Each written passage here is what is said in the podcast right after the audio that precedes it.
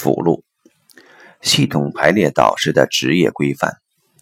一、当事人的知情权。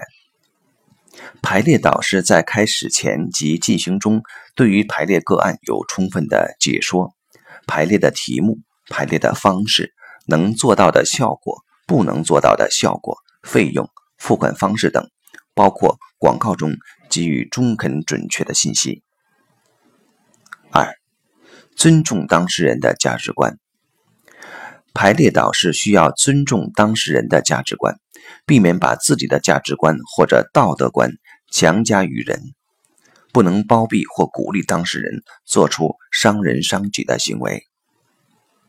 三、当事人的隐私。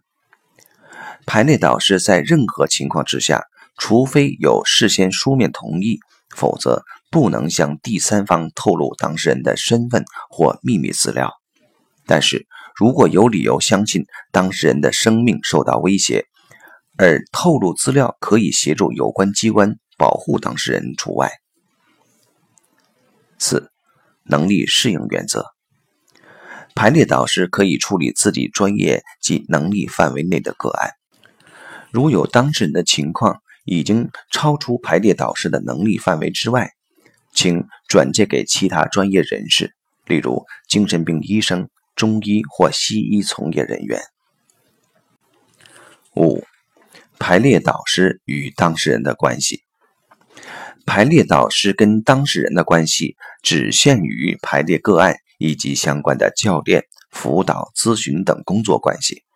跟当事人的相处，以当地社会一般的文化及社会礼节为基础。以专业的态度处理。六、排列导师与当事人的界限管理。排列导师不能滥用当事人对导师的信任，发生包括超越友谊的性关系、超出正常服务费用的财务关系或利用当事人社会关系等。排列导师应注意与当事人之间的移情关系和反移情关系。如果使用反移情技巧的话，事后请跟当事人说明即了结。七，应该注意的事项：排列导师应注意当事人的健康及精神情况。如果当事人有下列状况，请勿为当事人排列：当事人未成年，需要家长同意；当事人已经怀孕；当事人有急性心脏病。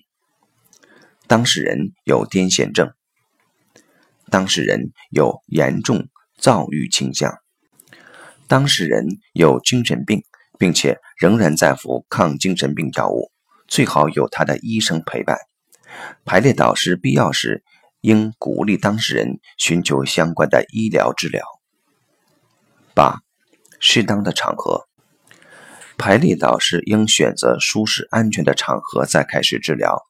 如果涉及一对一治疗，而当事人是异性的话，建议有第三者在场。九，自己无法履行责任。当排列导师自己无法履行责任的时候，应当以当事人的利益优先，预先知会当事人，有可能的话，转介其他同等资格的排列导师。十，同行良性竞争。排列导师自己应不断进修，参加其他受过良好训练的专业排列导师的工作坊，同时鼓励当事人参加这些导师的工作坊。十一，肯定其他专业和学问。系统排列跟其他学问和专业是互补关系，尤其重要的。是排列导师必须学习下列学问、知识或技巧，才能不断提升自己的专业水平。